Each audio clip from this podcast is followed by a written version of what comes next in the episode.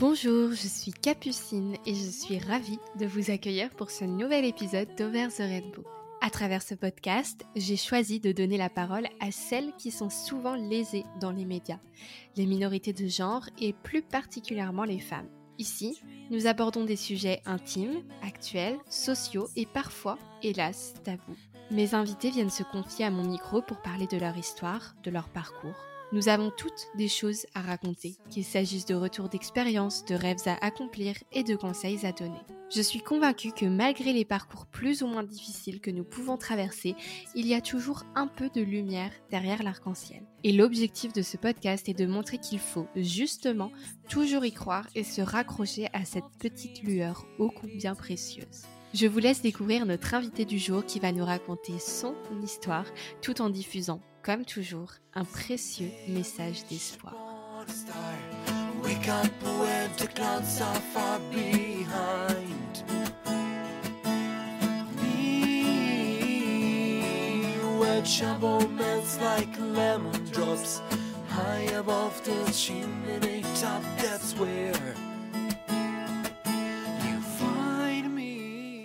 Bonjour à toutes et à tous et bienvenue dans ce nouvel épisode d'Over the Rainbow.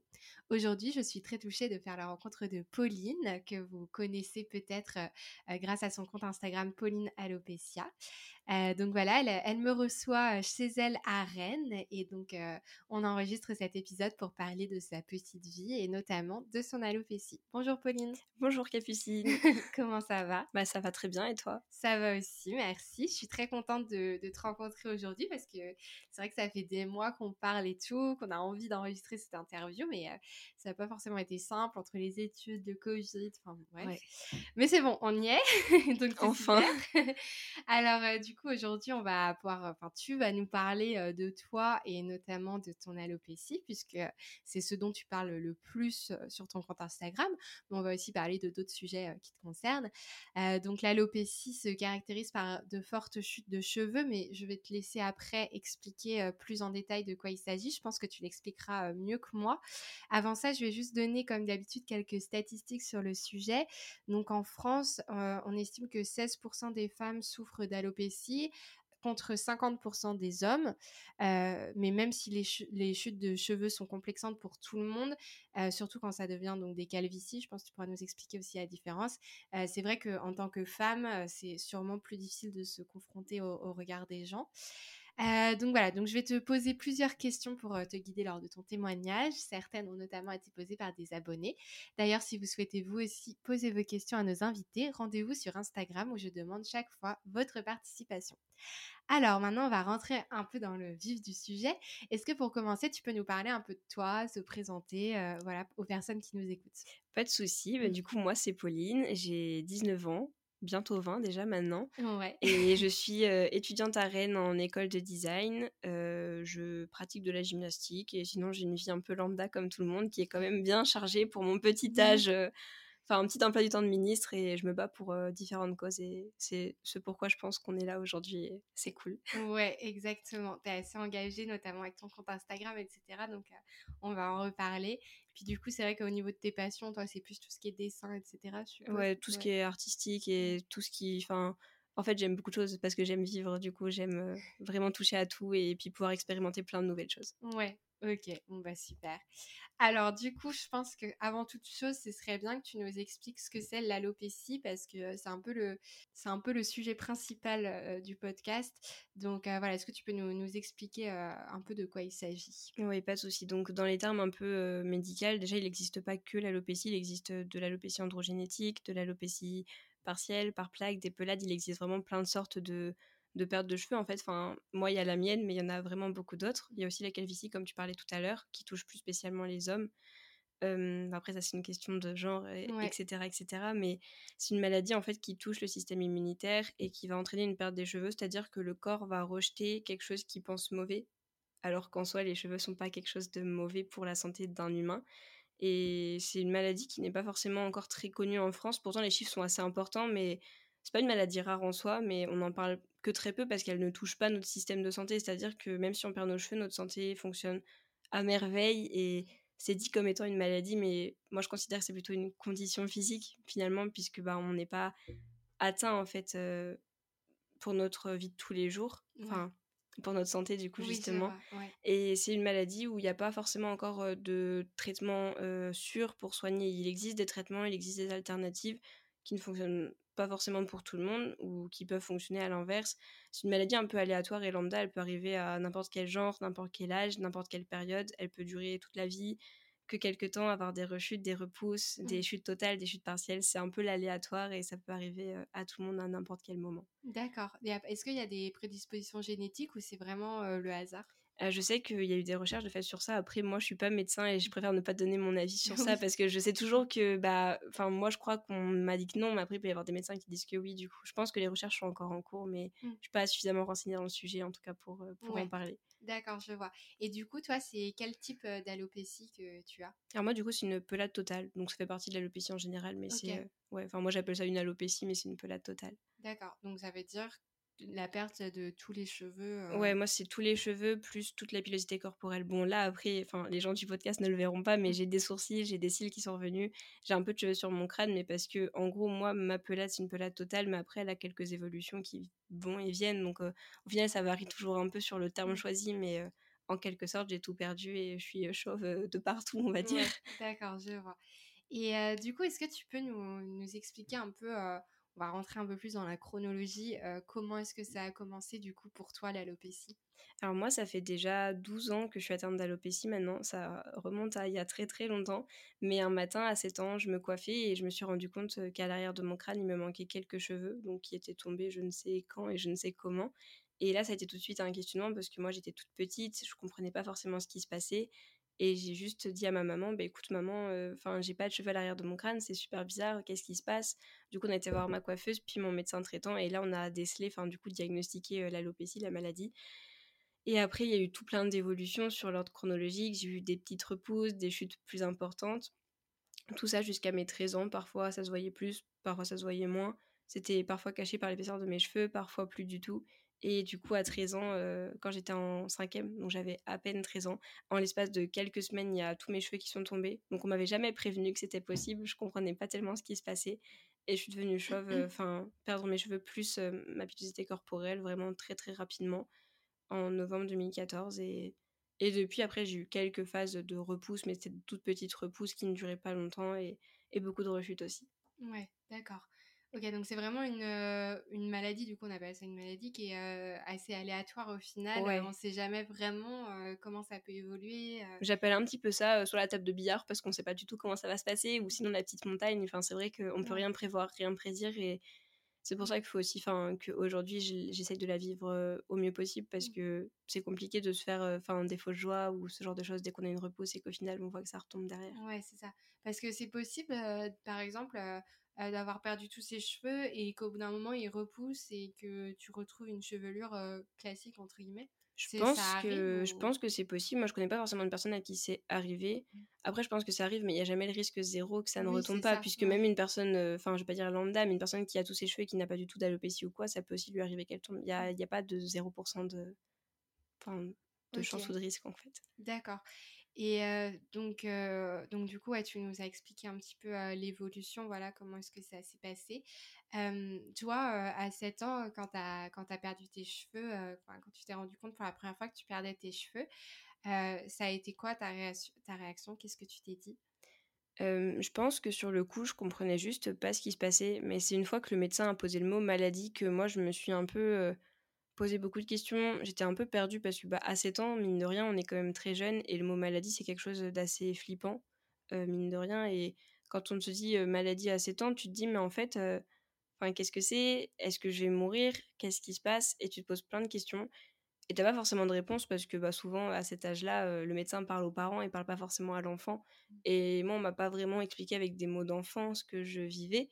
Donc j'ai essayé de, enfin dans mes souvenirs en tout cas, de de le mettre un peu à part et de me dire oui bah c'est juste des cheveux enfin je reste la petite Pauline euh, souriante euh, aux yeux bleus euh, petite blondinette quand même de tous les jours. Et c'est après là que j'ai commencé à vivre du harcèlement scolaire déjà en primaire et qui m'a fait comprendre que bah en fait non c'était pas si facile et que ma vie ne sera plus jamais comme avant et que ça allait devoir enfin ça allait devoir être un combat pendant pendant peut-être plusieurs années pendant peut-être toute une vie et sur laquelle j'allais devoir sans doute gravir des montagnes, mais où je pourrais peut-être m'en sortir. Mais en tout cas, j'avais compris que c'était différent et, et j'avais là à peine 8 ans et je me disais déjà que j'allais morfler, mais que j'allais me battre. Et c'est chaud quand même, enfin, à cet âge-là, de déjà devoir penser comme ça. Ouais, bah oui, c'est sûr.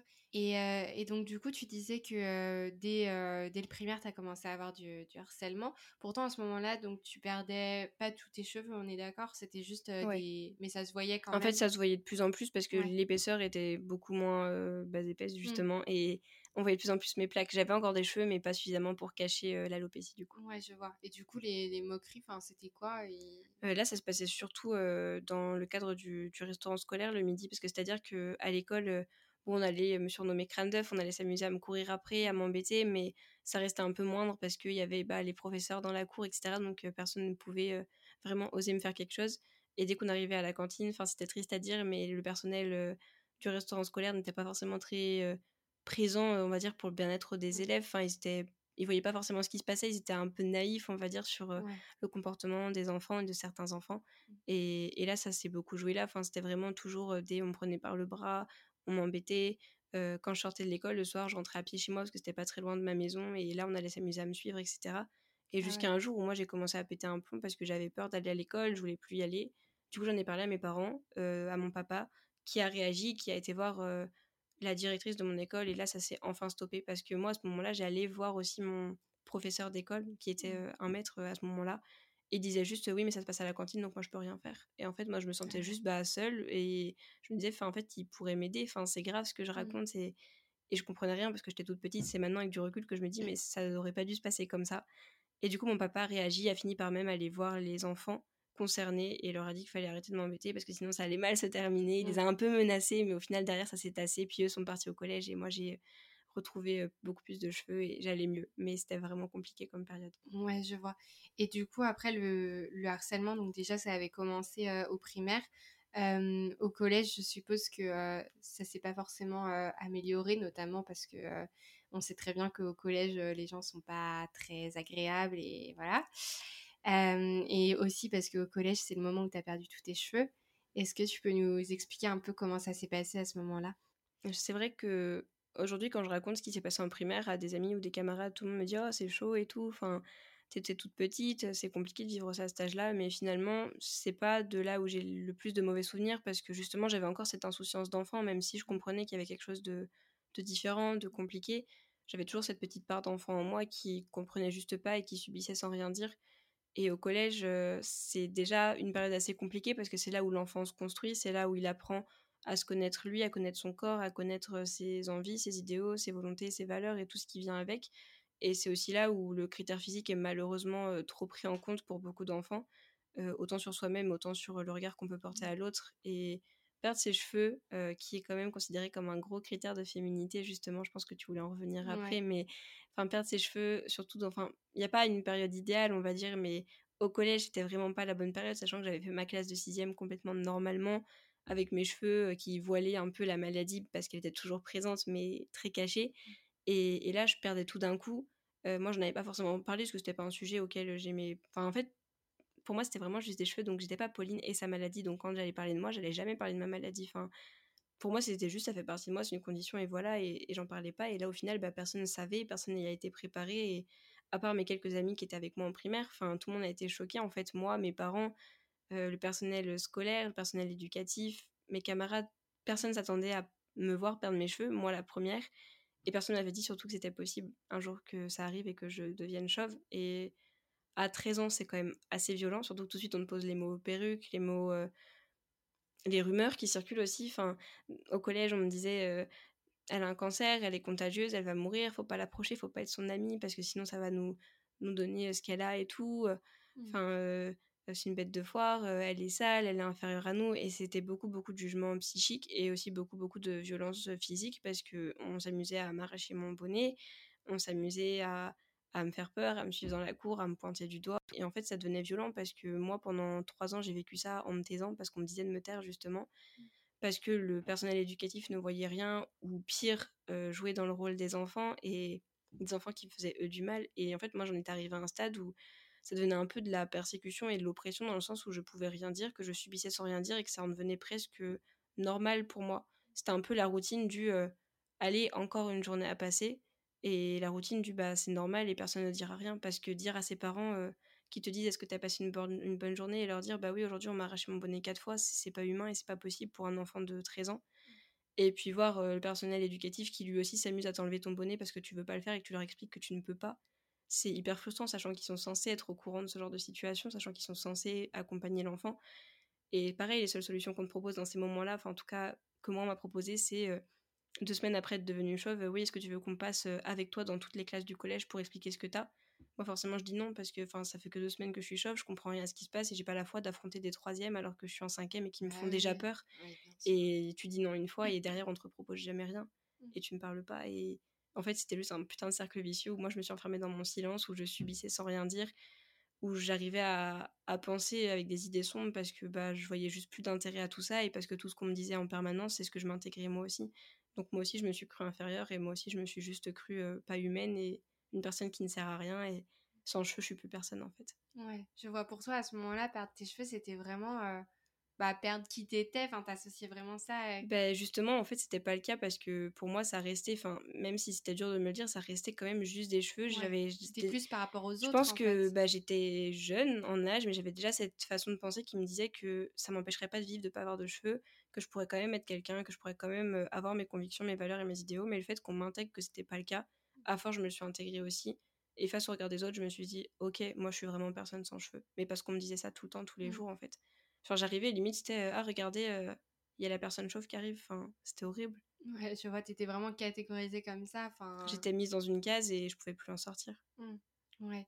Et, et donc, du coup, est-ce que à un moment, il y a eu la solution des perruques, je suppose, qui s'est un peu peut-être imposée à toi? Est-ce que tu peux nous en parler de comment ça s'est passé, comment tu as vécu ça et aujourd'hui où t'en es par rapport à ça? Les perruques, c'est un très très gros sujet dans le sens où, encore une fois, pour moi en cinquième, le mot perruque était quand même assez. Fin, je vais pas dire que je me sentais vraiment bête avec ce mot, mais j'étais jeune et j'étais insouciante et, insouciante pour moi, la perruque à ce moment-là, c'était soit le truc du carnaval que tu mets euh, comme un clown, ou soit euh, une perruque c'est sale, une perruque c'est pour les vieux, une perruque c'est pour les gens malades. Et je sais pas, le mot perruque pour moi, ça, ça me faisait comme c'est pas mon visage et c'est pas qui je suis.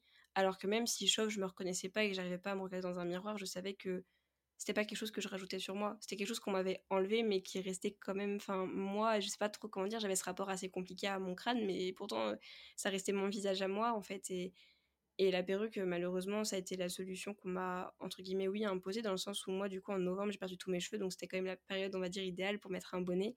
Sauf que, ben, un coup, je me suis mis sous le bonnet, il m'a fallu beaucoup de temps pour le retirer, ce qui est normal, parce que retirer quelque chose qui te protège du regard des autres, c'est très compliqué. Et au mois d'avril 2015, on m'a dit que bah, c'était plus possible, que un bonnet à cette saison, c'est ça allait se voir, que c'était pas normal. Euh, en fait, au lieu d'essayer de comprendre de quoi j'avais besoin moi, au lieu d'essayer de comprendre que je m'en foutais en fait d'avoir un bonnet et que les gens voyaient que c'était pas normal, moi c'était juste comme ça que je me sentais bien. Et au lieu d'essayer de tout savoir, on m'a juste dit, mais écoute, euh, maintenant il va falloir mettre une perruque parce que c'est ça la solution pour te cacher du regard des autres et être comme tout le monde. Et ça, c'est avec du recul encore très compliqué parce que je me dis comment ça être comme tout le monde? Enfin, me cacher pour rentrer dans la norme, alors qu'aujourd'hui j'essaye d'être cette personne hors norme qui sort de toutes ces cases et de toutes ces étiquettes, c'est super compliqué parce qu'à ce moment-là j'étais un peu impuissante et, enfin certes on m'a pas non plus euh, euh, assise dans le, magasin de perruques en me disant euh, allez mets-toi ça sur la tête et on y va, mais ça a été quand même assez violence quand même pour moi puisqu'on m'a quand même dit faut mettre une perruque maintenant, on m'a presque endocrinée dans ce truc sans me dire vraiment de quoi tu as besoin toi. On voyait que j'étais juste perdue. Du coup, il me posait la question de comment tu veux faire? On m'a dit, bon, bah, elle est perdue, donc on va mettre la perruque parce que, enfin voilà, et puis moi, j'étais incapable de dire non parce que j'étais juste euh, dans une position où bah, la vie, c'était un poids déjà à ce moment-là, et je me suis dit, de toute façon, j'ai plus le choix de rien, et ça fait déjà deux ans qu'on choisit tout pour moi, donc. Euh, oui, c'était pas du tout ton choix. En fait, on choisissait tout pour moi toutes ces années de collège, et du coup, je me suis dit, bah, en fait, euh, enfin, j'ai pas mon mot à dire. Donc, je suis arrivée dans ce fameux salon à Nantes, et aujourd'hui, Dieu sait que j'aimerais retourner les voir et leur dire leur cas de vérité. Enfin, je suis arrivée dans un gros salon un peu les grosses entreprises très marketing qui sont là pour l'argent au lieu d'être là pour le psychique de la personne. Et, et là, on s'amusait. Enfin, moi, je voulais vraiment. Enfin, je voulais, je voulais rien du tout de base, mais je voulais quand même une perruque qui ressemblait le plus possible à qui j'étais avant, la Pauline de ses petits cheveux blonds d'avant. Et en fait, là, on mettait des perruques de tout type, de toutes les longueurs, pour me dire, mais tu préfères pas court, tu préfères pas hyper long. Du coup, on mettait toutes les longueurs, sauf que bah, c'était quand même assez traumatisant pour un enfant de, de cet âge-là, surtout qui n'étaient pas prêts à mettre une perruque sur sa tête. On me mettait de toutes les couleurs en me disant mais t'inquiète pas, ça sera pas cette couleur, mais là on a juste celle-ci en magasin. Et en fait, on me faisait ça bah, vraiment pour acheter la perruque, pour voilà, faut mettre une perruque et tout. Mais moi, j'étais en mode, mais en fait, mon psychique, tout le monde s'en fout. Mmh. Et là, j'étais juste complètement perdue.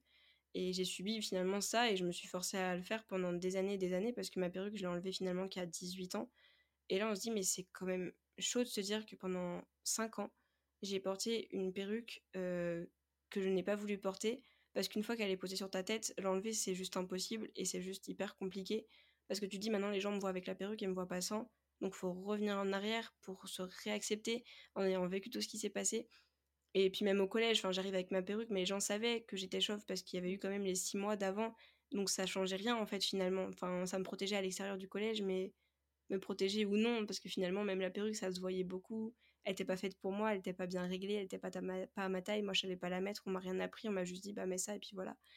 Et là, c'était très complexe et et je suis passée par des, des, phases avec les perruques qui font que j'en ai vécu un traumatisme et que quand je l'ai réussi à l'enlever, j'en étais rendue à un stade où la remettre était impossible aussi, alors que moi j'étais dans une phase où j'avais juste envie de pouvoir faire comme bon me semblait, c'est-à-dire mettre une perruque, mettre un foulard, ne rien mettre et que tout soit ok, et qu'on n'ait pas à me dire t'es mieux avec, t'es mieux sans, parce que c'était juste insupportable. D'ailleurs, j'en avais fait beaucoup, beaucoup de, posts sur Insta parce qu'il y a eu beaucoup de polémiques vis-à-vis de ça. Enfin, le fait que j'en mette une perruque, ça m'a suscité des centaines de messages me disant ah t'étais mieux sans, tu préférais mieux sans, tu t'assumais plus. J'étais mais en fait s'assumer, c'est pas se montrer avec la maladie, s'assumer, c'est juste être bien avec soi-même. Et la perruque, ça a juste été le gros titre de toute mon histoire, et c'est ça qui me suit encore aujourd'hui, parce que j'ai du mal à être en phase avec ça, et parce que j'ai du mal à comprendre vraiment pourquoi je dois me justifier sur ce sujet-là. Et encore aujourd'hui, ce qui s'est passé, c'est un, juste un gros traumatisme, parce que j'ai jamais été bien suivie et correctement sur ça, et que maintenant je me dis, mais en fait, euh, enfin mon psychique, euh, il a jamais été, on va dire, pris en charge, euh, alors que c'est quand même le but de la maladie aussi. Ouais, je vois. Et justement, donc, tu nous parles un peu de, bah, de prise en charge, etc. toi, au moment du diagnostic de la maladie et jusqu'à aujourd'hui, est-ce que tu as été suivi par des psychologues? Est-ce que ça venait de toi, la demande, ou est-ce que c'était un peu, encore une fois, imposé? Comment est-ce que ça s'est passé? Ah, c'est encore un, long et vaste sujet parce que c'est vrai que j'ai vu beaucoup de médecins en cinquième quand j'ai perdu tous mes cheveux. Alors, il y avait les médecins qui essayaient de comprendre pourquoi, il y avait les médecins qui essayaient de t'endocriner dans on a des, des tests qui sont, enfin des traitements qui sont en test, etc. Est-ce que tu vas être un enfant cobaye ou ce genre de choses? Donc là, encore une fois, tu as l'impression juste d'être la bête de foire. Enfin, après le collège, tu sors du collège plutôt pour avoir des rendez-vous et les rendez-vous, c'est juste te proposer des traitements pour que tu testes. Toi, tu es là, tu en mode, mais enfin, coucou, je vais pas bien en fait. Genre, aidez-moi, je sais pas, faites quelque chose. Et, et c'était juste, enfin, en fait, j'en pouvais plus, je saturais. Et, et moi, je pense que j'avais besoin de parler. Mais vu qu'on m'avait fait comprendre qu'il fallait pas parler, que du coup, à la maison, on ne parlait pas non plus de ce qui se passait parce que soit les personnes ne voyaient pas, ou soit quand j'essayais d'expliquer, bah forcément c'était vite minimisé, parce que moi j'allais pas leur dire on m'a fait ci, ça, ça aujourd'hui, c'était impossible pour moi, et on me disait de pas le faire, donc je le faisais pas. J'étais juste toujours sous pression. Et au bout d'un moment, je pense que j'avais besoin de parler, mais j'avais besoin de parler et de communiquer à d'autres personnes que des psychologues. Sauf que là, on m'a du coup imposé en fait d'aller voir des psychologues, donc ça s'est pas forcément très bien passé non plus parce que moi, j'avais juste pas besoin d'eux, mais besoin d'autres personnes. J'avais juste besoin de parler tout simplement et d'avoir enfin une communication sur tous ces sujets-là. Et puis parce que bah, finalement, l'alopécie entraînait beaucoup d'autres problèmes. Enfin, il y a beaucoup de choses aujourd'hui auxquelles je ne parle pas parce que c'est encore compliqué pour moi d'être en phase avec ça et que ça remonte encore là à mon âge parce que je comprends enfin beaucoup de choses qui se sont passées. Mais ouais, l'alopécie, c'est quelque chose qui entraîne plein d'autres soucis derrière et, et j'avais juste énormément de raisons de devoir parler, mais j'en étais incapable. Et aujourd'hui, oui, je suis suivie et je suis super contente de me dire que c'était un choix personnel et que même si c'est pas pris en charge du tout parce que cette maladie, elle est un petit peu oubliée de tout le monde, moi aujourd'hui je peux me dire que je progresse à ma façon, à mon rythme et que j'ai la conscience et j'ai la légitimité et l'envie de crier haut et fort que non, l'alopécie c'est pas juste des cheveux et il y a aussi tout le côté psychique derrière. Mmh. Oui, c'est vrai. Et justement, donc tu reparles des cheveux, etc. tu te rappelles du premier jour où, parce que donc là, tu nous parles de quand tu as remis ta perruque et tout ça. Est-ce que tu te rappelles du premier jour où tu as décidé d'enlever ta perruque et de sortir en t'assumant du coup comme tu voulais vraiment l'être? Tu t'en rappelles? La toute première fois, c'était en 2018. Je ne saurais plus trop dire quand. Je crois que c'était en mars 2018. J'en venais d'un voyage en Espagne et tout avec ma famille, mes parents et mes sœurs. Et je suis allée chez mes grands-parents et près de mes grands-parents, il y a une grande, grande forêt et une forêt où il y a quasiment jamais personne. Et je sais pas pourquoi, je me suis dit, ok, enfin, je suis chez mes grands-parents, ma perruque, je l'avais pas parce que quand je vais chez mes grands-parents, je la porte pas. Et je me dis, mais le problème, c'est que si on va se balader dans la forêt, enfin, je sors de la maison, donc faut que je mette ma perruque. Et là, je me suis dit, mais pourquoi faut que je mette ma perruque? Genre, c'est. Enfin, pourquoi je me l'impose alors que j'ai pas besoin, que je suis bien comme ça et que. Enfin, j'ai toujours été bien comme ça parce que ma perruque, c'était vraiment le truc que je balançais par terre dès que je rentrais de l'école. Donc, mmh. euh, je l'avais ni à la gym, ni chez mes grands-parents, ni en famille, ni, ni chez mes parents. Donc, je me suis dit, bon, bah, je vais sortir sans ma perruque. Il a fallu que je croise euh, cette personne qui, aujourd'hui, euh, si je la revoyais pareil, je pourrais lui dire ses quatre vérités juste pour lui faire comprendre que bah, c'était pas un comportement à avoir envers une personne, mais qui a en fait euh, serré la main à mon grand-père, dit bonjour à mes sœurs, et qui moi m'a regardé et m'a dit bonjour jeune homme. Donc bon, moi à ce moment-là, je me sentais tellement, tellement femme et tellement en colère que ce critère soit, enfin que ses cheveux soient le critère de féminité. Puis parce que je pense qu'encore aujourd'hui, si on me disait ça, j'aurais la colère de ah on me dit ça parce qu'on, enfin j'ai pas de cheveux donc on me réfère à l'homme tout de suite en fait. Du coup je l'ai regardé juste avec des yeux interrogatoires sans comprendre. Et puis la boule au ventre parce que c'était la première fois que je sortais chauve quand même. Mmh. Et là il me dit enfin ou jeune fille je sais pas on sait pas trop. Et là il s'enfonçait lui-même en fait. Et moi j'étais juste mais enfin calme-toi et tout. Puis après, il me regarde, il continue à s'enfoncer tout seul, à dire non, mais je sais pas, t'as pas de cheveux, je peux pas savoir et tout. moi, j'étais, mais enfin, stop, stop, stop. Arrête-toi là, arrête-toi là, c'est fini. Et là, à ce moment-là, je me rappellerai toujours sur mon compte Instagram privé, j'avais fait un post. En fait, c'est la première fois que je parlais de quelque chose d'aussi fort pour moi. Et là, j'ai dit, ok, ça m'énerve, je veux me battre en fait et j'en peux plus. après, il m'a fallu encore un an avant de décider de créer ce fameux compte Instagram pour en parler, mais j'avais déjà commencé à en parler sur mon compte privé parce que j'avais juste saturé à ce moment-là et que personne n'avait rien fait, rien dit, à part mes sœurs qui étaient très en colère aussi, parce que bah, juste son comportement à ce personnage-là était un peu indigne, et puis parce qu'il s'enfonçait dans un ton en plus très euh, exécrable, et que moi je supportais pas ça, et qu'il voyait que j'étais mal, et il continuait en fait, et j'étais juste, c'est pas humain de faire ça, c'est pas humain d'un adulte à un enfant de faire ça. fou. Et c'était la première fois que j'ai enlevé ma perruque. Et depuis, j'ai quand même décidé de continuer à le faire. Je suis allée à quelques rendez-vous kiné sans, j'allais balader mon chien sans, toujours dans le cercle de ma commune. J'ai été faire des, des cours de conduite sans ma perruque. Et puis un jour, j'ai pété un plomb. Là, j'avais déjà mon compte Instagram. Et j'ai dit, ça c'était en 2020 du coup, j'ai dit, ok, j'ai balancé un post sur les réseaux sociaux et j'ai juste écrit, écoutez, que, que, vous me connaissiez ou que vous me connaissiez pas, que vous me voyez au lycée, dans le bus ou dans ma ville, que vous m'aimiez ou vous m'aimiez pas, que vous me connaissiez chauve ou avec une maladie ou non, que vous me croisez au lycée sans savoir que j'ai une perruque ou quoi, peu importe, enfin que vous soyez mes professeurs, mes, des camarades, des amis, des, inconnus, des gens que j'aime pas au lycée, bah peu importe, je viendrai chauve demain, c'est comme ça et c'est mon choix. Et ça a été juste une vague d'amour et de positivité. Et le lendemain, je suis arrivée euh, chauve au lycée, mmh. en me disant que je le ferais juste au lycée. Et au final, je suis devenue chauve, chauve euh, à, à long terme. Et, chauve à temps plein. Chauve à temps plein, voilà, justement. Et, ça m'a fait vraiment du bien. Et ça a été un peu ma libération euh, pour tout le reste, finalement. Ouais, ça t'a vraiment eu le déclic où tu t'es dit, mais en fait, pourquoi je pourquoi je porte la perruque Pourquoi je m'inflige tout ça depuis des années surtout? Parce que c'était un handicap et que je m'empêchais de beaucoup de choses. Enfin, sortir à la piscine, c'était impossible. Sortir dans des parcs d'attractions, c'était mmh. impossible. En, hiver, ça s'envolait avec le vent. En été, je mourais de chaud et je pouvais rien faire. Et moi, je voulais juste la retirer parce que ça grattait, ça me tenait pas. Et c'était juste euh, bah, toujours dans ma tête et j'avais besoin de me sentir libre. Maintenant, le seul souci, c'est les coups de soleil parce que je suis pas prudente, mais c'est tout. Il n'y a pas de problème. et du coup, ça a été plutôt bien reçu autour de toi quand tu as décidé d'enlever ta perruque? Il y a eu du bien et du moins bon, j'ai envie de dire, comme dans toutes les situations, mais j'ai retenu vraiment le positif parce que moi, je me sentais heureuse comme ça, que j'étais forcément très apeurée au début, ce qui est normal parce que je me sentais un peu à nu et que ça faisait quand même six ans que j'étais sous cette perruque, donc euh, c'était compliqué pour moi de me dévoiler comme ça. Puis forcément qu'il y avait des regards, forcément qu'il y avait du jugement, forcément qu'il y avait des choses insistantes, forcément qu'il y avait de la bienveillance, de l'incompréhension, de, de la colère, de, des gens pas chouettes et tout, mais juste moi me sentir contente et heureuse, ça rendait les gens heureux aussi et ça m'a fait beaucoup de bien. Et franchement, j'ai pu compter sur d'incroyables professeurs et d'incroyables amis autour de moi euh, au lycée pour m'aider et ça, ça m'a vraiment changé euh, bah, mon quotidien en fait. Mmh, d'accord.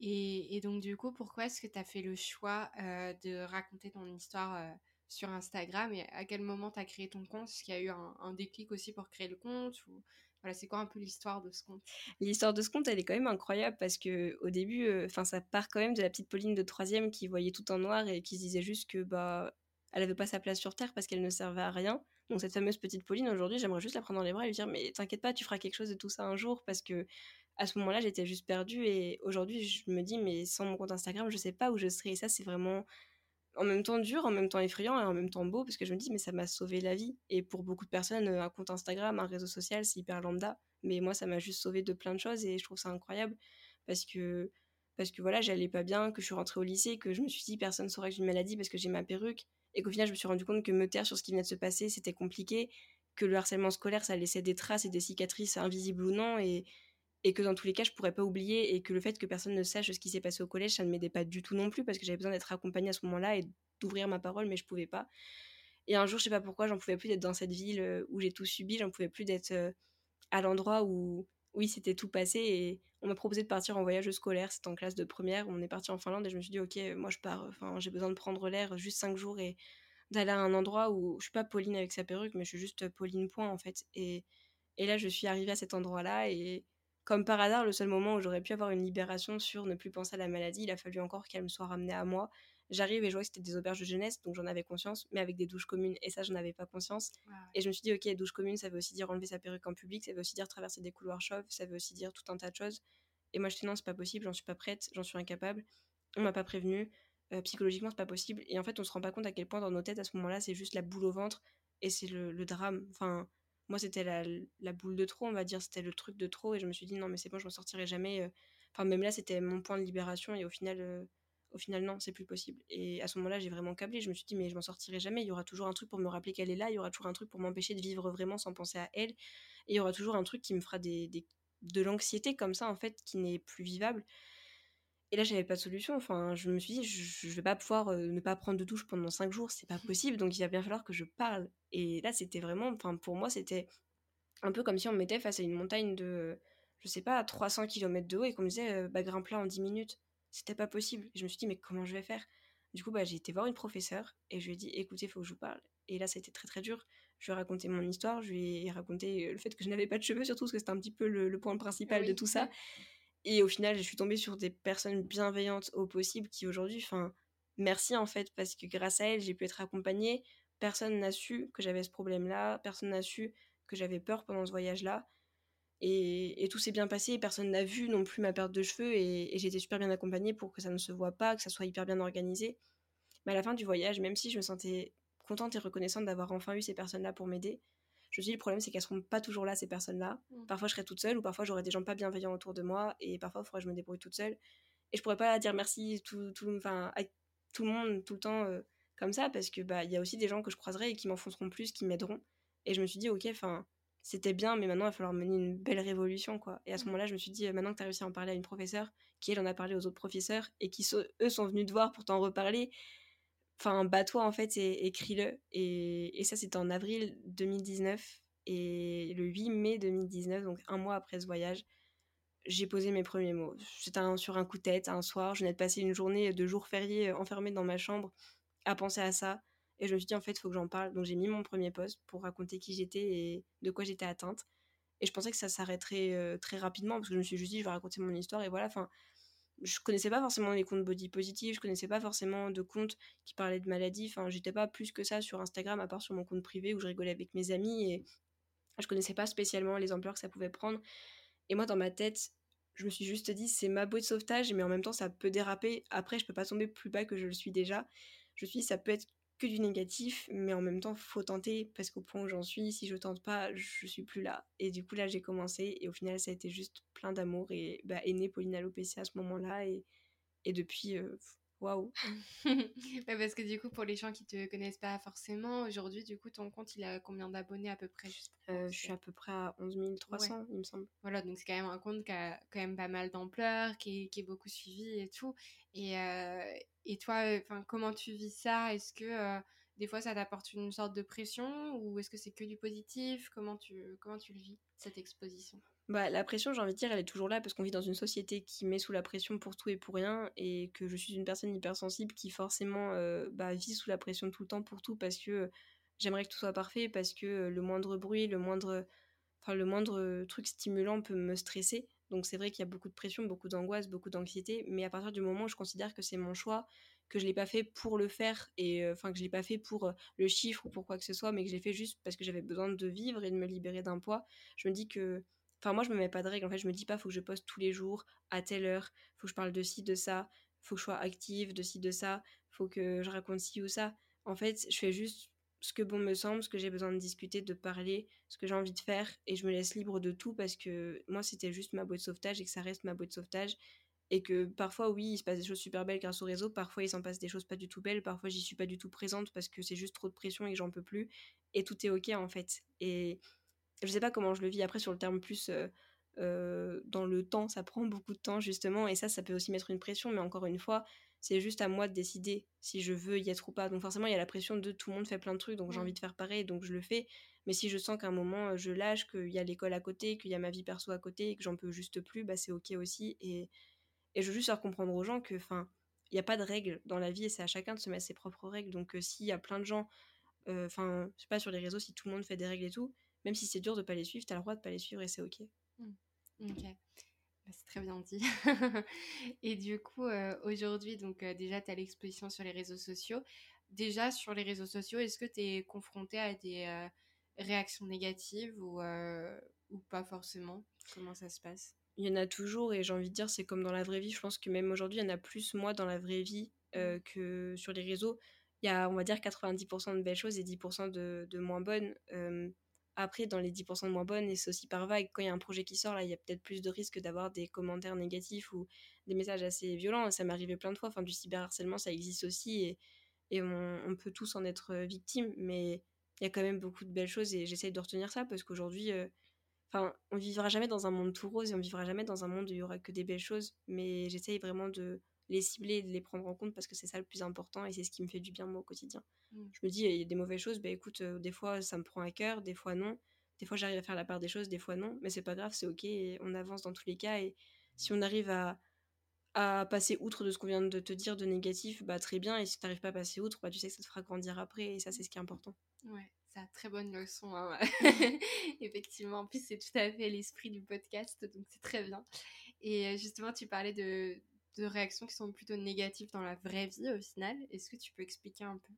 Bah, c'est vrai que dans la vraie vie, on pense toujours que quand les gens te voient euh, souriant, euh, ils pensent que tout va bien dans ta vie, etc. Et du coup, plus les gens te voient heureuse, plus ils sont gentils avec toi. Mais c'est pas forcément le cas. Il y a des gens, ils, je sais pas pourquoi ils sont là, mais ils sont là juste pour faire du mal. Ils trouvent ça kiffant ou ils trouvent ça drôle. Et après, il y a des gens très bienveillants qui vont t'arrêter, te poser des questions, te demander euh, qu'est-ce que t'as de manière hyper sociable, hyper gentille, hyper humaine et, c'est complètement ok pour moi. Il y a des gens qui vont se poser des questions qui vont être un peu maladroits, mais c'est ok aussi. Puis il y a des gens, ils vont être là et ils vont juste pas comprendre que ça fait du mal. Ou alors si, ils vont comprendre et ils vont... Ils en jouent, ouais. ils en jouent justement. Et, et oui, déjà, il y a les enfants, parce que forcément, pour les enfants, c'est quand même intriguant. Et puis parce que parfois, il y a des parents qui vont leur expliquer, ou parfois il y a des parents qui vont prendre l'enfant par le bras et dire non mais c'est bon, euh, oublie cette personne. Mais en fait, moi je dis juste, enfin le problème c'est que lui il va grandir avec ses questions et quand ça sera lui l'adulte, il reproduira sans doute le même schéma avec son enfant mmh. et c'est hyper dommage. Mais je crois que le pire dans la vraie vie, c'est les adultes en fait. C'est eux qui ne comprennent pas ce que je puisse vivre euh, puis bah, je mène plein d'autres combats à côté de celui-ci, donc il y a beaucoup de choses. Des fois, ça leur fait peut-être un trop plein, je sais pas, de me voir euh, débarquer avec mon sac LGBT, euh, pas de cheveux sur la tête, mmh. enfin tout ça en fait. Peut-être qu'ils se disent. ça fait trop pour Ouais, voilà, peut-être qu'ils se disent non, mais c'est pas possible, 2021 et c'est jeune, qu'est-ce que c'est et tout. Et, et c'est vrai que ça, ça, peut être très compliqué pour eux. Et enfin, franchement, des exemples, j'en ai des milliers parce que bah, malheureusement, enfin. En fait, je le compte même plus parce qu'encore une fois, c'est comme la perruque, c'est un peu bah, la routine de tous les jours. Enfin, j'ai envie de te dire, moi, je sors enfin j'oublie que j'ai pas de cheveux sur la tête parce que pour moi j'ai pas de cheveux et c'est comme ça. mais, mais les gens en fait te le rappellent souvent enfin des fois je vais sortir tu vas avoir que, que de l'amour des fois tu vas sortir il va rien se passer des fois tu vas sortir mais t'as envie de frapper tout le monde parce que t'en peux plus en fait. Genre euh, je raconte toujours cet exemple mais un jour j'étais en train de faire mes courses au téléphone avec ma maman parce que je savais pas quelle crème fraîche fallait que je choisisse première course étudiante la galère et tout. Et pendant tout le temps que j'étais au téléphone j'ai vu une dame qui était vraiment fixée et bloquée sur moi mais à croire qu'elle se rendait même pas compte qu'elle avait ses yeux bloqués sur moi. Et ça devenait oppressant j'ai fini par raccrocher le téléphone et lui dire mais écoutez vous avez un problème.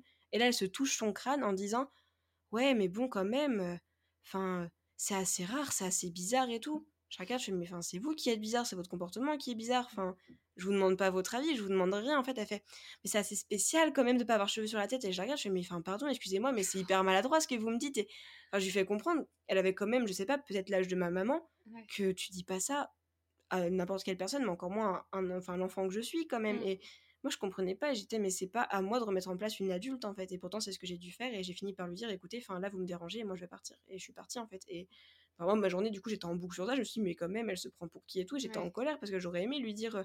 écoutez, je vis ça et tout, pour lui expliquer, mais enfin, j'ai plus envie de prendre mon temps. T'as pas, de pas la patience pour des gens qui, qui se rendent même pas compte de, Enfin, moi, je le vis bien, donc j'étais pas trop, trop mal, j'étais plus en colère. Mais je me dis, admettons que ce soit quelqu'un qui sort chauve pour la première fois, qui sent vraiment pas bien mmh. avec ça. Enfin, c'est pas le genre de personne que tu as envie de croiser sur ton chemin. Quoi. Oui, ça. Et ça, il y en a plein. Hein. Mais aujourd'hui, enfin, limite, j'en ris parce que je me dis, mais ils sont complètement cons, ces gens-là. Mmh. Ouais, c'est fou.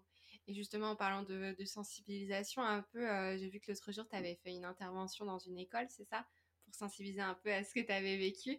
Tu peux en parler un peu de comment ça s'est passé, ce que tu as fait, pourquoi tu étais là-bas, etc. Alors, j'avais déjà fait un témoignage l'année dernière quand j'étais encore en terminale face à des amis et quelques professeurs. Et j'en ai fait un il n'y a pas très très longtemps à l'improviste dans mon ancien collège parce que j'y suis passée pour faire coucou à une personne du, bah, de, ce collège-là en fait. Et ils m'ont dit oh ben viens témoigner sur le groupe pastoral, etc. ça serait super intéressant de parler de la dite différence en quelque sorte parce qu'on l'est tous et on est juste on peut dire hors normes des normes de la société. Et, sauf que une personne qui faisait de la gym avec moi et qui est professeur des écoles maintenant m'a contacté sur Instagram et m'a dit écoute Pauline, j'ai vu que tu avais déjà donné plusieurs témoignages un peu improvisés et pas forcément euh, enfin bien ciblés, etc. Est-ce que tu veux en faire un vrai, un premier devant des enfants de CM1, CM2 Et là, moi, ça a été un peu le, le choc parce que enfin c'est comme tout le monde, je pense, j'avais des, des, objectifs, des convictions, des rêves et j'avais envie de pouvoir sensibiliser des enfants, en parler. Mais quand je me l'imaginais, d'un côté, c'était un peu un fantasme de je veux le faire, je veux pouvoir bah, montrer aux enfants que c'est ok, pouvoir sensibiliser, enfin me battre encore plus fort. Mais d'un côté, ça me terrorisait juste de me l'imaginer en tête, enfin vraiment m'imaginer devant des enfants. Je me dis non, c'est pas possible. Enfin, c'est des enfants qu'on enfin qu'on l'âge que j'avais quand j'ai eu ma maladie, c'est des enfants qui sans doute euh, jugent ou sont jugés, c'est des enfants qui vivent peut-être du harcèlement ou qui le font vivre, c'est des enfants qui vont rentrer en sixième l'année prochaine. Enfin, comment je vais faire? Est-ce que je vais trouver les bons mots? Est-ce que je vais pas les faire paniquer? Est-ce qu'ils vont pas avoir peur de moi? Est-ce qu'ils vont pas se moquer de moi? Est-ce que j'ai la carapace nécessaire pour affronter des enfants? Parce que quand même c'est quelque chose les enfants. Et tu dis est-ce que je vais y arriver ou non? Et au final j'ai dit oui parce que je suis de toute façon au point où j'en suis et c'est pareil. Enfin, faut que je teste. Dans tous les cas, on verra bien. Et j'y suis allée. Et je me suis dit mais en fait, enfin c'est incroyable. Donc oui, ils avaient des petites questions un peu déplacées. Oui, euh, il y avait plein de choses qui n'avaient aucun rapport avec l'alopécie, mais je me suis dit, mais en fait, c'est dingue quand même parce qu'ils étaient hyper curieux. Et c'était pas euh, des personnes de collège hyper réservées qui n'osent pas te poser de questions. Enfin là, à l'inverse, ils en posaient plein. Ils étaient vraiment, vraiment incroyables. Et enfin, j'avais juste tous envie de les prendre dans mes bras en leur disant, mais merci, merci de me donner cette chance. Et, et c'est dingue pour moi de me dire que j'étais à leur place il y a, il y a 10 ans et qu'aujourd'hui, euh, bah, c'est moi qui parle et c'est moi qui peux finalement prendre une revanche sur ce que j'ai vécu à leur place finalement. Et voilà. Et du coup, là, normalement, d'ici septembre, j'irai témoigner officiellement dans mon ancien collège, donc reprendre un peu les, les rames de ce que j'ai vécu là-bas d'une autre manière. Et ça va me faire peur, mais je pense que c'est un bon tournant et nécessaire dans ma vie parce que, encore une fois, ça peut être quelque chose qui peut être très minimisé pour beaucoup, mais qui pour moi est super important. Mmh. Ouais. Et du coup, pendant ton intervention, tu sensibilisais sur l'alopécie et sur le harcèlement, du coup, les deux? Ça a été, ouais, vraiment, première partie, on me raconte ce que c'est l'alopécie avec des mots simples, etc. Et ensuite, on parle du harcèlement scolaire parce que c'est quelque chose qui aujourd'hui pour moi est important et je pensais qu'il y a toujours, enfin, en tout cas, euh, aujourd'hui quand je suis arrivée à Rennes euh, pour mon année euh, de prépa et tout, je me suis dit, ouais, le harcèlement scolaire, c'est bon, c'est loin, c'est derrière moi et tout, mais avoir vécu d'autres traumatismes cette année fait que finalement, bah, c'était pas si loin que moi parce que c'est vite remonté à la surface aussi. Et je me suis dit, c'est remonté à la surface, pas d'une manière violente où ça m'a fait du mal, mais d'une manière où je sentais qu'il y avait un truc à terminer. Et le truc à terminer, en fait, c'était juste de sensibiliser sur ça et d'aller plus loin que juste l'alopécie parce que mon alopécie m'a conduite à plein d'autres choses et Enfin, je suis pas Pauline et son alopécie, je suis Pauline et ce qui se passe dans sa vie. Et, mm. et j'ai décidé justement de parler aussi du harcèlement scolaire parce que c'est quelque chose qui me touche, qui, qui m'a touché, qui me touche encore aujourd'hui, le harcèlement euh, dans les grandes lignes. Et je me suis dit qu'il fallait euh, en parler, qu'il fallait vraiment briser ce tabou. Et parce que j'ai l'impression que bah, l'éducation n'est pas encore trop sensibilisée à ça et qu'il faut le faire parce que c'est important et qu'on est beaucoup trop à, à subir ça. Et, et à en vivre de manière plus ou moins forte. Mmh, ouais, puis tu parles de, Pauline et tout ce qu'il y a dans sa vie parce que c'est vrai qu'il n'y a pas que ton alopécie. Et tout à l'heure, oui, tu m'as fait rire en disant, oui, avec le combo LGBT et tout. Est-ce que tu peux nous parler un peu aussi de ton engagement, du coup, vis-à-vis de la communauté LGBT, de toi, qui tu es, etc. Bah, voilà, pour expliquer un petit peu. Ah, c'est vrai que bah, souvent, quand on me voit, enfin, j'ai pas de cheveux, c'est un fait. Et du coup, on va croire que je suis juste Pauline et son alopécie. Mais enfin, Pauline, elle a aussi une vie à côté. Et, et l'alopécie fait que ça m'a, je vais dire, fait grandir un peu plus vite que la norme. Et, et bah, j'ai pas trop eu d'enfance et d'adolescence. Et aujourd'hui, je suis un peu l'adulte qui doit gérer, qui doit gérer plein de situations. Et à qui on dit, bah, pourquoi tu sors pas faire la fête? Pourquoi tu fais pas comme tous les enfants de ton âge? Mais parce que j'ai pas envie de rentrer dans cette norme. Et que moi, aujourd'hui, enfin, j'en peux plus, je sature de voir tout ce qui se passe à l'extérieur. Et parce que parce que j'ai dû trop longtemps grandir euh, assez vite et qu'aujourd'hui bah, j'ai des convictions et des valeurs qui sont de plus en plus fortes. Et le fait d'arriver à Rennes dans une grande ville, de voir des manifestations, d'être hypersensible et d'être en colère sur tout ce qui se passe dans le monde, ça donne envie de se battre et ça donne aussi envie de se connaître enfin. Parce que pendant des années, j'étais concentrée que sur mon alopécie et j'ai jamais euh, vraiment euh, été face à moi-même en me disant bah, qui je suis, qui est-ce que j'aime, est-ce que je me sens bien avec moi-même Est-ce que j'ai un bon rapport à mon corps? Et tout ça, en fait, je me suis pas posé parce que moi, j'ai juste fait toute mon adolescence avec mes cheveux, mes cheveux et mes cheveux. Et à 18 ans, se rendre compte que t'es plus la Pauline de 13 ans, mais la femme de 18 ans, c'est super compliqué. Et tu te prends vraiment un, un, tsunami dans la gueule, en fait, parce que tu te dis, mais, enfin, purée, je suis qui? Genre, j'ai changé physiquement, j'ai changé psychologiquement, et qu'est-ce que j'ai envie de faire de ma vie? Et là, c'est super compliqué, en fait, parce que tu te dis, mais, enfin, je suis complètement perdue. Et là, il y a la phase de, euh, tu pars dans une grande ville à Rennes, tu dois te débrouiller tout seul, et tu te dis, bon, bah, c'est peut-être le moment pour me poser euh, les bonnes questions. Et là, j'ai beaucoup réfléchi. Et puis, bah, avec le temps, euh, des amis qui m'ont entouré, euh, qui faisaient partie justement de cette dite communauté euh, et qui se battaient déjà pour différentes causes, je me suis dit, mais en fait, oui, j'ai envie de me battre pour l'alopécie, mais pas que. J'ai envie de me battre pour tout ce que j'ai vécu. J'ai envie de me battre pour toutes les causes qui me tiennent à cœur, que ce soit l'écologie, que ce soit bah, la cause LGBT, que ce soit la cause féminisme, que ce soit enfin vraiment plein, plein, plein, plein de causes. Et là, je me dis, mais en fait, tout a un lien finalement. C'est juste vouloir militer pour ses droits, vouloir militer pour sa vie, vouloir mmh. militer pour ses choix ou non.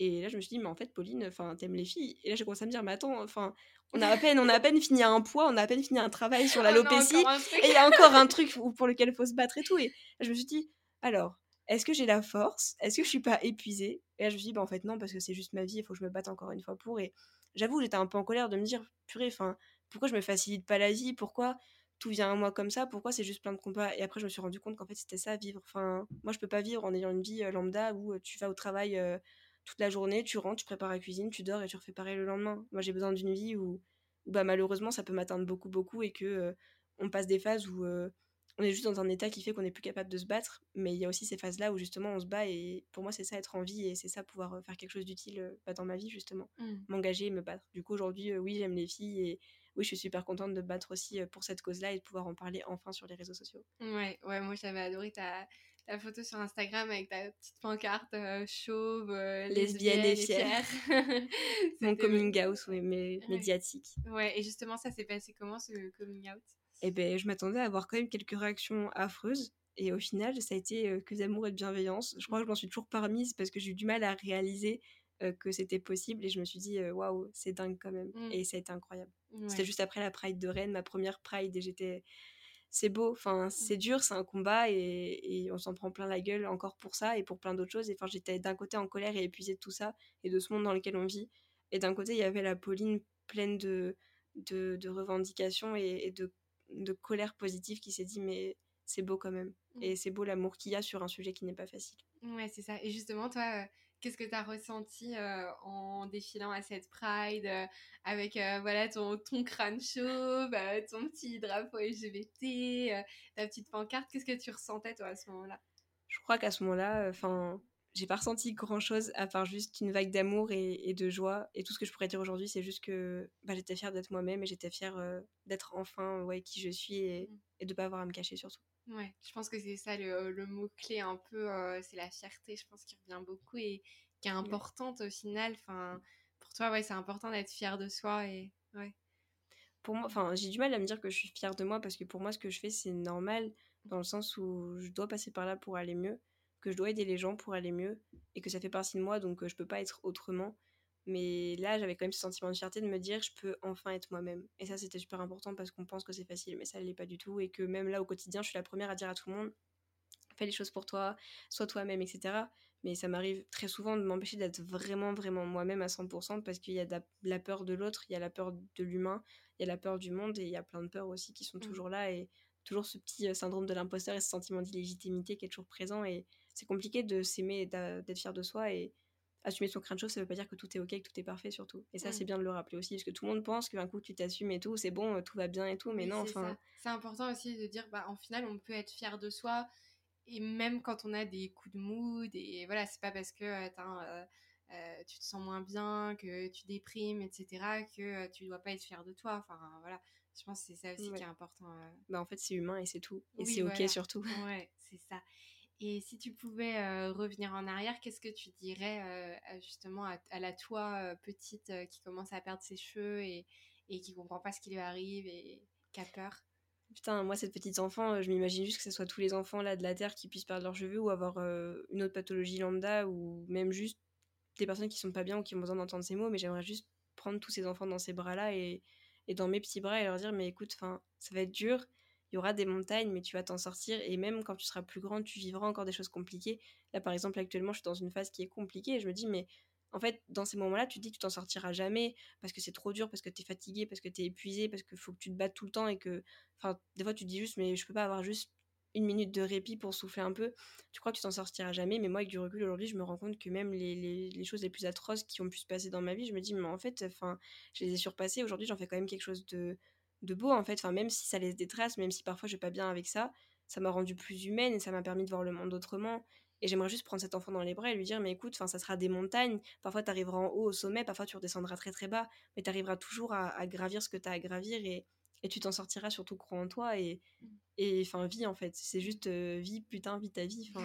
Et voilà quoi. Et ce serait quoi les conseils que tu donnerais à quelqu'un euh, bah, qui traverse justement un moment difficile comme ça ou euh, que ce soit la perte des cheveux ou autre chose ou où voilà, tu te retrouves à perdre toute confiance en toi parce que tu te dis mais je vais plus réussir à rentrer dans la norme. Voilà, ça peut être aussi euh, en découvrant justement bah, euh, son identité, en se disant bah en fait bah par exemple moi je suis une fille qui aime les filles, bah qu'est-ce que je vais faire? Enfin, qu'est-ce que tu conseillerais à quelqu'un qui a l'impression un peu de sortir de la norme qui nous est imposée et qui sait pas trop comment s'y prendre? Je pense que je dirais que même si c'est dur, faut que cette personne croit croit en elle et qu'elle sache que si elle est comme ça, c'est pas une tare, que c'est pas grave et que ça fait partie d'elle et qu'elle doit en être fière et qu'il faut être clairement beaucoup plus fière euh, même si ça peut être très compliqué aux yeux de sa famille, aux yeux de ses proches, aux yeux du monde, euh, d'être par exemple une femme qui aime les femmes, que euh, de se dire bah, je vais harceler quelqu'un. Mmh. En fait, même si ça peut être des combats beaucoup plus durs, c'est beaucoup plus beau, beaucoup plus vrai, beaucoup plus sincère. Il faut que cette personne soit, soit fière et se batte et que si elle a besoin d'aide, qu'elle communique et qu'elle cherche l'aide dont elle a besoin.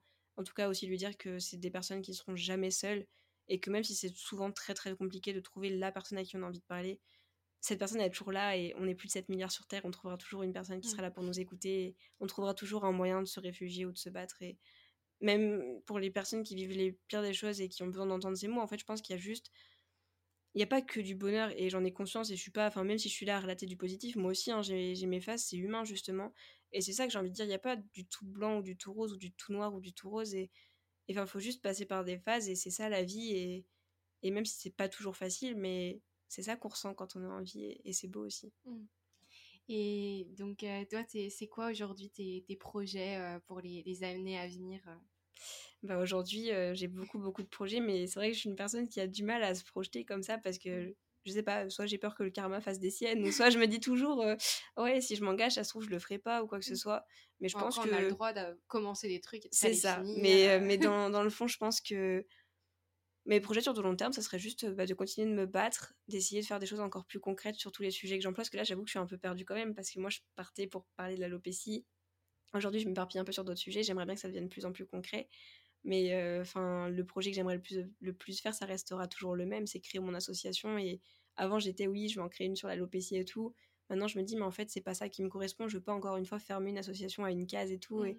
j'aimerais tellement faire une asso sur les minorités parce que je pense que c'est important et que on est beaucoup trop à, subir euh, en silence beaucoup de choses, à souffrir en silence. Et j'aimerais juste pouvoir euh, créer un, endroit juste de bienveillance et d'amour pour toutes les personnes qui en ont besoin et toutes les personnes qui se sentent seules ou qui, qui se sentent oppressées par ce qui se passe dans le monde, par ce qui se passe dans leur vie. Et ça, ça serait vraiment un projet incroyable. Et mmh. pouvoir poser aussi des, des réels mots dans un livre, peut-être un jour, qui sait, sur tout ce qui se passe. Je pense que c'est important pour moi. Ouais, Beaucoup de très beaux projets en tout cas. J'espère. Et toi, du coup, qu'est-ce que tu vois derrière ton arc-en-ciel? Quelle est la notion d'espoir que tu voudrais transmettre aujourd'hui aux personnes qui nous écoutent? Ben, J'aimerais juste dire à tout le monde que, que, je les aime et que c'est des personnes incroyables et que même si euh, là, la personne qui va nous écouter, euh, je la connais pas du tout, euh, j'ai envie de dire qu'elle est forte, qu'elle va se battre pour tout ce qu'elle a envie de se battre, qu'elle va avoir une belle vie parce qu'elle va tout faire et tout donner pour y arriver et que bah juste, enfin c'est une personne incroyable et que et que l'arc-en-ciel c'est juste la vie en général. Il y a, y a, des phases moins belles, il y a des phases plus belles, mais qu'on arrive toujours à trouver le petit rayon de soleil après la pluie et, et voilà, en tout cas, on peut tous en sortir un jour ou l'autre. Et moi, j'envoie tout l'amour du monde à tous ceux qui le méritent. bah, merci beaucoup. Là, c'est le la dose de positivité, de bonne humeur, ça fait du bien. Merci beaucoup d'avoir raconté ton histoire. C'est vrai que bah, j'en connaissais certains aspects grâce à ce que tu racontes sur Instagram. Mais euh, c'est vrai qu'avoir une vraie discussion sur le sujet, c'est hyper intéressant. Et, euh, et voilà, j'espère que, que ça va être euh, écouté et partagé. Et voilà, parce que je pense qu'on a tous besoin, comme tu dis, voilà, c'est pas que l'alopécie, au final, bah, l'alopécie que, que tu as vécu et que tu vis encore, euh, c'est ce que tu as ressenti, c'est ressenti par beaucoup de personnes qui se sentent justement euh, hors normes et en marge de la société et c'est hyper important en fait de, de, montrer de la positivité mais tout en disant qu'on peut être pas bien des fois. Et c'est aussi important de le rappeler parce que voilà la vie comme tu dis c'est pas toujours tout rose. Et même quand on est militant même quand on est activiste et qu'on essaie de montrer euh, ce qui va dans le monde bah, il y a aussi des choses qui vont pas. Et voilà c'est normal. Donc euh, voilà. Merci beaucoup et je suis vraiment convaincue que c'est grâce à des comptes comme le tien que qu'on peut qu'on peut faire avancer les choses et et qu'on peut briser les tabous, qu'on peut aider des gens à se sentir moins seuls, etc. Donc, donc voilà, merci beaucoup. Merci à toi. J'ai envie de pleurer. Ah, que d'émotions.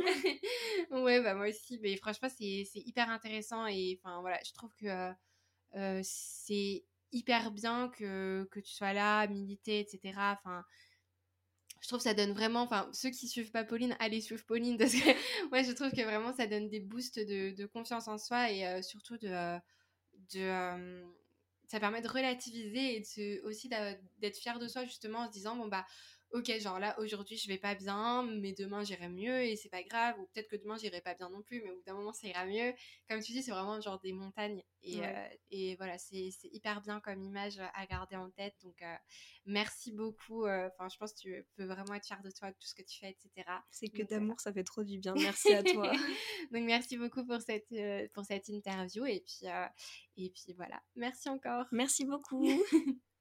Si vous aussi vous souffrez d'alopécie, sachez que vous n'êtes pas seul et gardez en tête que cette particularité physique est précieuse chez vous et qu'elle vous rend unique. Nous avons toutes et tous des différences, des aspects qui peuvent nous faire sentir hors normes, qu'il s'agisse de l'alopécie ou pas. Et je vous conseille de suivre des comptes Instagram qui mettent en avant ces différences qui rendent notre monde si beau et multiple. Évidemment, si ce n'est pas déjà fait, je vous invite à suivre le compte de Pauline, donc Pauline Alopécia. Euh, je songe aussi au compte de Justine, donc Justine Accessible, qui, décomplexe beaucoup sur le physique.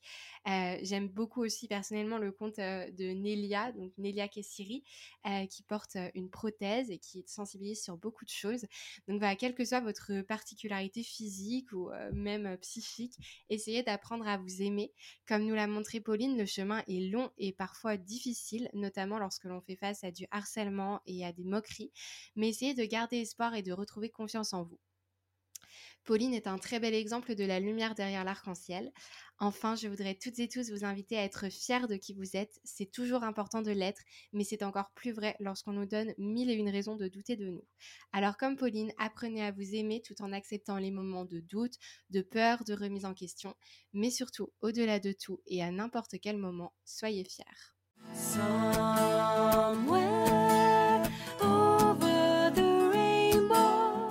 Merci à toutes et à tous d'avoir écouté cet épisode.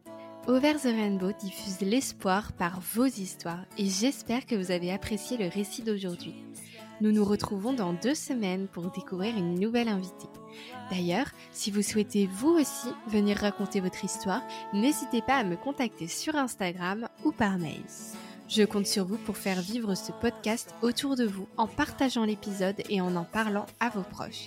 Venez nous rejoindre sur Instagram et surtout, n'oubliez pas, le monde est toujours plus beau si l'on voit Over the Rainbow.